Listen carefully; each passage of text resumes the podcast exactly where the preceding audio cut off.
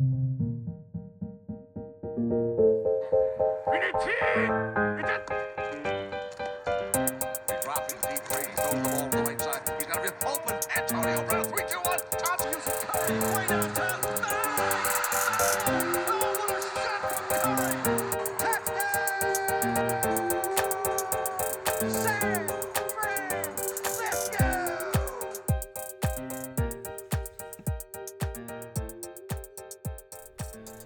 Herzlich willkommen, welcome back zu Fourth Quarter Action, dem Sportpodcast für alle, die sich für den amerikanischen Sport interessieren. Wir sind zurück nach der Weihnachtspause, nach einem zwei Wochen Break und damit auch zurück mit einer neuen Season, Season Number 2 ähm, für das neue Jahr. Gleich so ein gewisser neuer Start. Und in den zwei Wochen, wo wir Pause gemacht haben, ist natürlich einiges passiert, gerade in der NFL, die in ihre letzten zwei Wochen der Regular Season gegangen ist. Darum soll es heute gehen, einen kleinen Rückblick. Versuche ich hier zu schaffen, ähm, was ist da eigentlich genau passiert. Und dann werden wir natürlich schauen, wie geht es weiter, denn jetzt geht es erst so richtig los. Jetzt beginnen die Playoffs am Samstag, Sonntag und Montag mit dem Super Wildcard Weekend.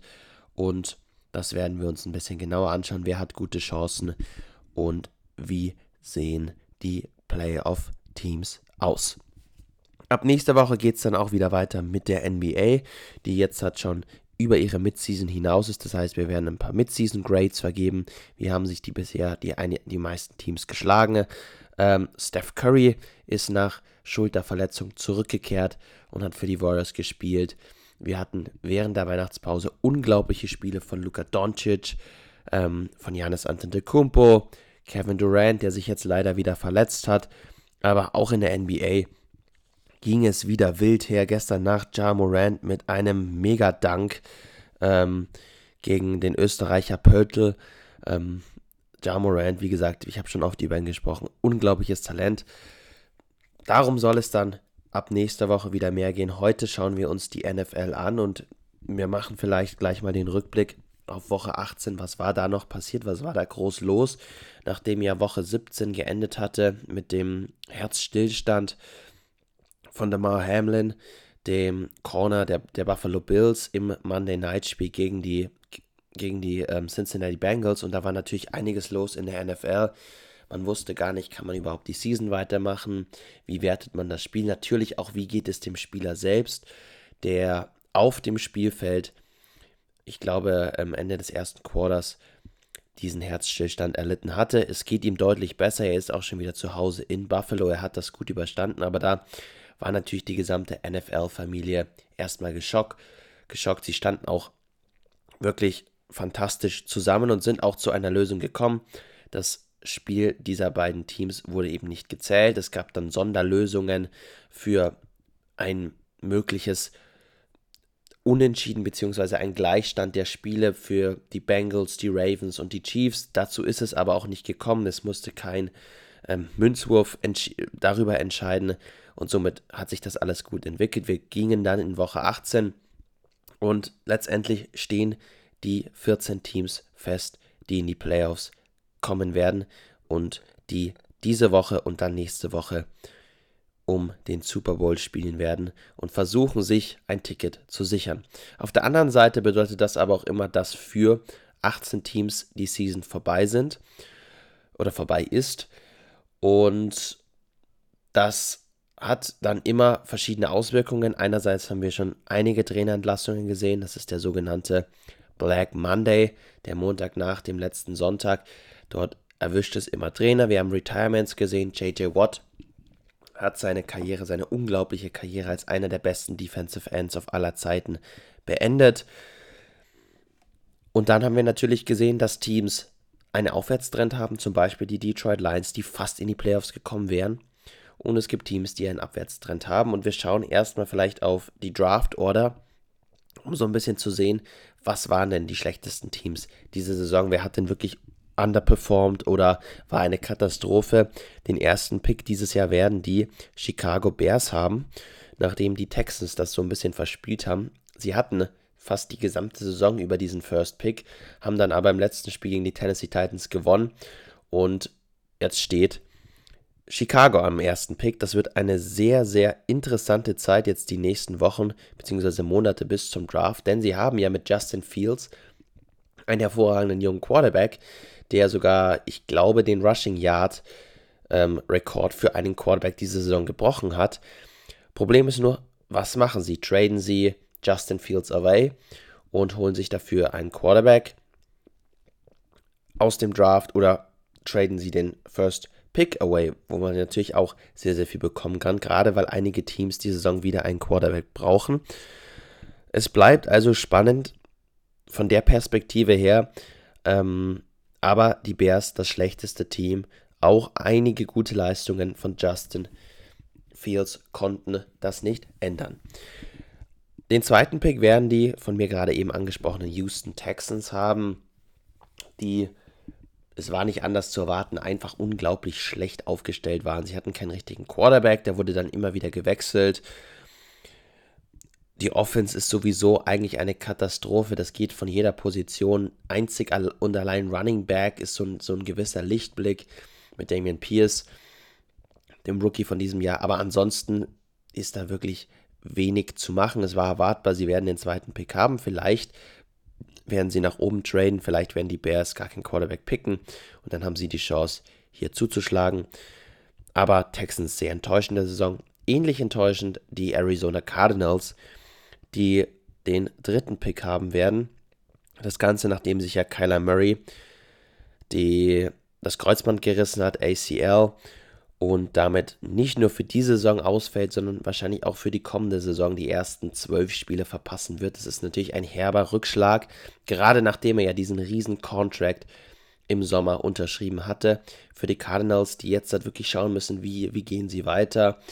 Es macht keinen Sinn, einen Quarterback zu draften, aber sie müssen sich auf jeden Fall bei, auf einigen Positionen verbessern. Ich habe gehört, sie wollen die Andrew Hopkins den Wide Receiver, den sie ja gerade erst vor zwei Jahren, für den sie sehr, sehr viel getradet haben, den wollen sie wieder wegtraden. Und jetzt haben sie am Montag ähm, diesen Black Monday Cliff Kingsbury, den Head Coach, entlassen. Sie haben ihren GM noch nicht entlassen, aber haben gesagt, er wird auf jeden Fall nicht mehr GM sein, sondern höchstens auf einer anderen Position weiter fungieren. Das heißt, auch hier haben wir totales Chaos. JJ Watt hat sein Retirement announced. Und ja, die Cardinals wenigstens den dritten Pick, damit werden sie sehr, sehr viel anfangen können. Vielleicht traden sie noch nach unten und bekommen dafür ein bisschen mehr an Draft Compensation. Letztendlich auch für sie eine wirklich, ja, eine Saison zum Vergessen. Ähnlich sieht es bei den Indianapolis Colts aus, die ja schon das ganze, die ganze Saison Drama hatten. Sie hatten ja Matt Ryan von den Atlanta Falcons getradet. Das war, da gab es so ein bisschen Hoffnung mal wieder ein Quarterback, der wirklich was kann, der uns auch in die Playoffs führt, denn letztendlich ist die Qualität im Kader auf jeden Fall da, sowohl in der Defense als auch in der Offense. Haben sie da wirklich einige gute Spieler, aber irgendwie reicht es jedes Jahr nicht, weil der Quarterback nicht passt und dann verlieren sie so ein, zwei Spiele gegen Jacksonville oder gegen Houston, die man einfach nicht verlieren darf. Und da musste ja Head Coach Frank Wright schon während der Season gehen. Man hat dann Jeff Saturday geholt, was bei den meisten Leuten für Entsetzen gesorgt hat, weil der in seinem Leben bisher nur ein Highschool-Team gecoacht hat, und zwar das von seinem Sohn. Ansonsten war er ja ESPN ähm, Analyst und hat, hat eben für ESPN gearbeitet, hat, sie, hat die Spiele analysiert. Unter ihm wurde es auch nicht viel besser. Und deswegen gehe ich davon aus, dass die Colts sowohl auf Quarterback-Suche wie auch auf Coach-Suche sind. Man muss sehen, was sie da finden, ob sie die Möglichkeit haben zu draften, ob sie sich einen Quarterback wie eigentlich jedes Jahr aus dem Existing Pool sozusagen holen. Da fallen natürlich Namen wie Jimmy Garoppolo, Derek Carr, der gerade eben verkündet hat vor einigen Minuten, er wird nicht mehr für die Las Vegas Raiders spielen. Das heißt, er wird sehr wahrscheinlich getradet. Da wäre Indiana durchaus eine Möglichkeit für ihn. Ähm, ja, die Colts haben wir so ein Fable dafür, etwas ältere Quarterbacks zu holen und dann klappt es trotzdem nicht. Trotzdem wäre hier eine Möglichkeit und dann muss man schauen, wen man als Coach findet. Und das letzte Team, das ist auch überraschend, die Denver Broncos, Broncos werden zwar nicht an Nummer 5 picken, weil sie ja all ihr Draft, ihre Draft Compensation nach Seattle gegeben haben, damit sie Russell Wilson holen. Aber sie sind das fünft schlechteste Team dieser Saison. Und das mit Russell Wilson. Wer hätte das gedacht? Die Frage für Denver ist, sie werden sich einen neuen Coach holen. Und da ist, steht auf, ganz oben auf der Liste der ehemalige Head Coach von den Saints, Sean Payton, der einen Super Bowl gewonnen hat, der zu den ganz Großen zählt. Man hört da, ähm, die Walton Family, die ja die Owners von den Broncos sind, sind bereit, über 20 Millionen nur für Sean Payton zu zahlen an Gehalt. Ähm, ich glaube, das Durchschnittsgehalt in der NFL für einen Headcoach liegt bei 7 Millionen. Also das wäre ein unglaublicher Sprung und da muss man schauen, schafft es Sean Payton, Russell Wilson wieder zur Altersstärke zu bringen, zu dem Russell Wilson, für den ja die Broncos getradet haben, dem sie 250 Millionen Dollar zahlen für diese vier Jahre, jetzt noch drei, die er hat. Und das wird seine Aufgabe sein, das muss er schaffen. Andere Möglichkeit, die man immer wieder hört, ist ähm, Jim Harbour, Harbour ähm, der momentan Trainer von den Michigan Wolverines also einem College-Team, aber auch er hat schon in der NFL trainiert. Also die Broncos werden sich auf jeden Fall einen sehr, sehr guten Head Coach holen und dann hoffen, dass Russell Wilson wieder besser wird.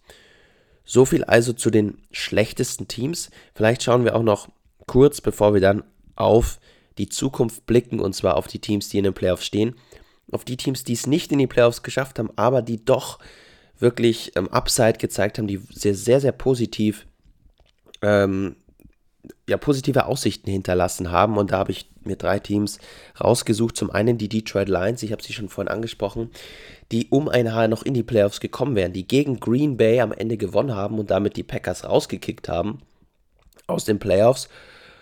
Obwohl sie selbst gar nicht mehr in die Playoffs kommen konnten, weil Seattle gegen Los Angeles gewonnen hatte. Und das zeigt einfach, was das für ein Team ist. Ähm, Jared Goff, der Quarterback, der zu den ähm, Detroit Lions kam im Tausch für Matthew Stafford von den Rams, ähm, spielt deutlich besser als erwartet. Man merkt, er ist zwar kein extrem guter Werfer, ähm, er hat auch nicht die Kraft dafür, aber das Glückliche ist, er spielt in Detroit in einer Halle ähm, im Ford Field und da ist wenig Wind, da ist wenig Schnee, da ist wenig Regen. Das tut ihm gut, das merkt man. Und dann kann er wirklich aufblühen und richtig gut spielen. Dann kommen natürlich noch dazu ähm, die Receiver, die er hat. Amon Ross Brown ist da zum Beispiel einer, der wirklich sehr, sehr viel geleistet hat. Ähm, in, den, in den letzten Wochen, aber auch in dem gesamten Jahr. Ähm, die Defense ist, ist top mit, mit Aiden Hutchinson. Der Head Coach heizt das Team immer mehr an und man merkt, man sieht einfach eine positive Entwicklung bei den Lions und ich glaube, nächstes Jahr könnten sie womöglich sogar in den Playoffs stehen. Zweites Team, die New York Jets. Die Jets sah ja lange Zeit so aus, als würden sie es in die Playoffs schaffen. Ähm, hat dann doch nicht geklappt und das lag vor allem am Quarterback. Zach Wilson war erst verletzt, dann hat er sozusagen einen unfassbaren Auftritt gegen die New England Patriots sich geleistet, wo er, glaube ich, insgesamt 43 Passing Yards hatte. Das war dann sozusagen der, der Höhepunkt, woraufhin er gebencht wurde. Er durfte dann nochmal spielen, weil beide Backups verletzt waren. Jetzt die letzte Woche hat dann Joe Flacco, der uralte Veteran Joe Flacco, der vor zehn Jahren mit den Ravens mal den Super Bowl gewonnen hat, der durfte dann ran und spielen. Aber es scheint einfach, dass man das Vertrauen in Zach Wilson verloren hat. Und man hat eine unfassbar gute Defense. Ähm, Sauce Gardner, der Rookie, hat wirklich überzeugt, könnte Defensive Rookie of the Year werden, ist auch einer von zwei Rookies überhaupt, die in den Pro Bowl gewählt wurden. Also da hat man sehr, sehr viel Talent in der Defense. Robert Sala, der Head Coach, ist ja auch ein Defensive Mind, der kennt sich aus. Man muss den Quarterback aber richtig bekommen. Und auch hier die Gerüchteküche, da sind Spieler wie Derek Carr im Gespräch, Jimmy Garoppolo, ähm, womöglich auch ein Marcus Mariota, ähm, also wahrscheinlich nicht das, das Beste vom Besten, aber wenn du einen Quarterback hast, der wenig Fehler macht und vernünftig spielt, dann kann das für die Jets mit ihrer Defense schon ausreichen, um in die Playoffs zu kommen. Deswegen schöne Entwicklung in New York und ich glaube, die Jets haben mit einem ordentlichen Quarterback die Chance, nächstes Jahr in den Playoffs zu spielen. Das letzte Team sind die Commanders und die Commanders haben das genau gleiche Problem wie die Jets. Ich halte sehr viel von ihrer Defense. ich halte auch relativ viel von den Receivern und den Running Backs, ähm, die sie haben. Aber das Problem ist einfach der Quarterback. Man, man hat sich ja Carson Wentz geholt von den Colts, für den wahrscheinlich seine Karriere jetzt auch zu Ende geht, weil er keinen Job mehr finden wird. Er wurde dann ersetzt durch den Backup, durfte dann wieder spielen, hat aber wieder wenig gezeigt und letztendlich braucht Washington einen Quarterback. Mit einem Quarterback und dieser Offense, ähm, Brian Robinson ist da so ein Beispiel, der Running Back, der unfassbar gut war, ähm, der ja, ich glaube, drei Wochen vor Saisonbeginn ins Knie geschossen wurde oder in den Oberschenkel wurde ihm geschossen ähm, bei einem versuchten Raub. Ähm, kam zurück, hat eine unglaubliche Rookie-Season gespielt. Also da, da ist wirklich viel Talent dabei. Aber man, man braucht einfach den Quarterback. Und wenn sie den richtig haben, glaube ich auch, dass die Commanders nächstes Jahr wieder Playoffs spielen. So, jetzt habe ich lange über die Teams geredet, die es nicht in die Playoffs geschafft haben. Schauen wir also jetzt halt auf die nächsten Wochen, auf die Playoffs. Und ja, wie gesagt, 14 Teams sind jedes Jahr dabei. Und in der Regel ist es so, dass sieben neue Teams in den Playoffs spielen dürfen. Also sieben Teams, die im letzten Jahr nicht dabei sind. Und das macht die NFL so unglaublich spannend und interessant, dass eigentlich für jeden immer was dabei ist. Und ich habe es mir mal rausgesucht. Wir haben auch dieses Jahr wieder sieben Teams, die letztes Jahr nicht dabei sind. Und das sind ganz besondere Teams. Das sind Teams, die lange Zeit nicht mehr dabei waren. Wir haben die Dolphins und die Giants, die das letzte Mal 2016 in den NFL Playoffs waren. Da hat Odell Beckham Jr. gerade sein drittes Jahr bei den, sein zweites Jahr erst bei den New York Giants gehabt. Wir haben die Jaguars, die das erste Mal seit 2017 wieder dabei sind. Damals noch Blake Bortles ihr Quarterback. Die Chargers das erste Mal seit 2018 wieder dabei. Die Vikings seit 2019 das erste Mal und die Seahawks und die Ravens seit 2020. Das heißt, sehr, sehr viele Teams, sehr, sehr viele Fangruppen ähm, wurden fürs lange Warten belohnt und dürfen jetzt halt endlich wieder mitfiebern, wenn es am Samstag, Sonntag und Montag losgeht. Und das werden wieder unglaubliche Events sein. Die Playoffs sind einfach was Besonderes. Da kann alles passieren. Ähm, ich habe mir mal die Spiele rausgesucht. Es ist natürlich so, die Chiefs und die Eagles haben die Bye Week. Das heißt, als, als ähm, Conference Winners müssen sie die erste Woche nicht spielen. Das hilft gerade den Eagles, die ja ähm, so ein bisschen mit Verletzungen jetzt am Ende zu kämpfen hatten, sich ein bisschen ausruhen können. Und Jalen Hurts, der ja auch dann gerade so in, in, der letzten Woche zurückkam, kann noch mal ein bisschen pausieren. Die Chiefs, auch ein unglaublicher Stat. Wenn sie es schaffen sollten, dann wäre das das fünfte Mal in Folge, dass sie zu Hause das AFC Conference Championship Game austragen würden.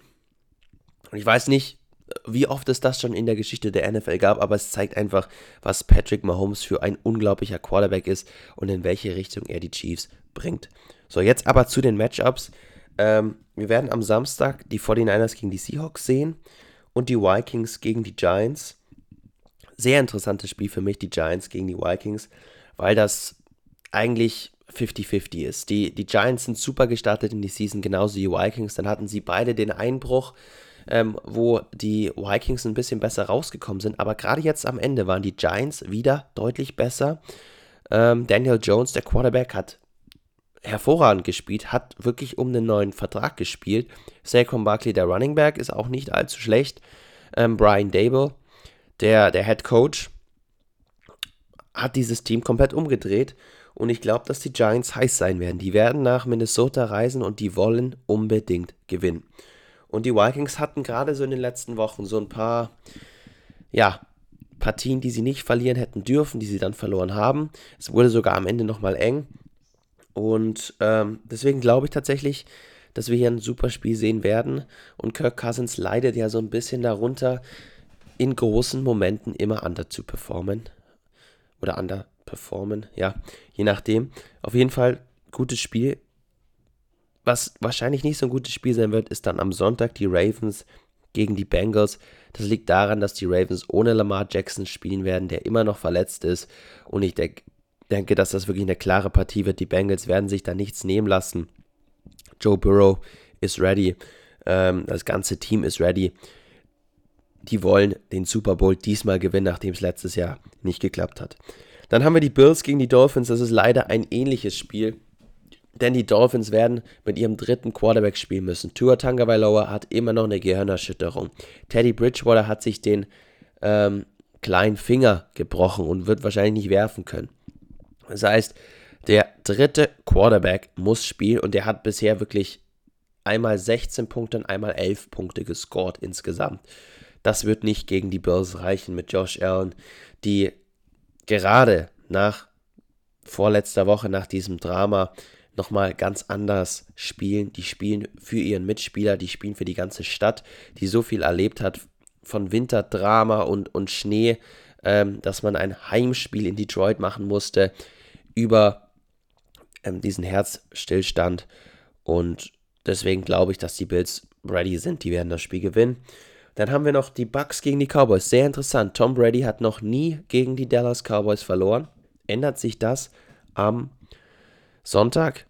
Ich glaube nicht. Ich glaube, die Bucks werden das machen und dann wird in Dallas wieder die typische Konversation darüber beginnen, die Diskussion, woran liegt es? Am Quarterback, am Coach, am Owner, ich würde sagen an allen drei.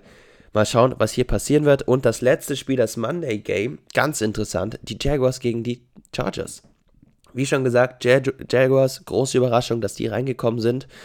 Ähm, mit Trevor Lawrence, junger Quarterback, gegen Justin Herbert, ebenfalls sehr junger Quarterback. Beide könnten so die zwei mit Joe Burrow sein, die die nächste Generation prägen nach Patrick Mahomes, ähm, so ein bisschen nach Josh Allen diejenigen sind, die dann als nächstes drankommen. Und das wird, glaube ich, eine wirklich, das ist das Monday Game, ähm, sehr amüsante Partie sein. Kann man sich auf jeden Fall drauf freuen, da wir werden sehr viel Offense auch sehen, gerade von den Chargers. Ähm, und mal schauen, was dann Jacksonville tatsächlich leisten kann, ob sie wirklich so gut sind. Sie hatten ja auch viel Glück. Ich meine, ihre Divisions mit den Titans, den Colts und den Houston war einfach die schlechteste der ganzen Liga. Daher war das jetzt keine Sensation, dass sie dass sie es geschafft haben, aber es ist eine Sensation, dass sie in den Playoffs sind. Das muss man dazu sagen. Und die werden auch alles geben. Die haben auch nichts zu verlieren. Und deswegen bin ich gespannt, was wir hier sehen werden. Es wird auf jeden Fall ein Top-Wochenende. Ähm, am besten, man zieht sich jedes Spiel rein, weil einfach überall Spannung liegt. Selbst in den Spielen, wo keine Spannung vielleicht drin ist, wo es nicht so erscheint. Es kann ja immer Überraschungen geben, es kann immer ein Wunder geben. Und das macht ja die NFL gerade aus. So viel also zu den letzten Wochen, zu dieser Woche, zur Zukunft, was wir am Wochenende sehen werden. Ich hoffe, ich kann euch wieder ein bisschen zurückholen. Was ist eigentlich passiert? Wo stehen die Teams? Und dann würde ich mich freuen, wenn wir uns nächste Woche wieder hören, dann mit der NBA. Und dann schauen wir uns mal die Teams an. Wo stehen sie? Wer, wie ist Janis gerade drauf? Was ist mit Ja Morant los? Und dann gucken wir mal, wie es weitergeht. Also, vielen Dank fürs Zuhören. Wir hören uns nächste Woche wieder. Und das war's für heute.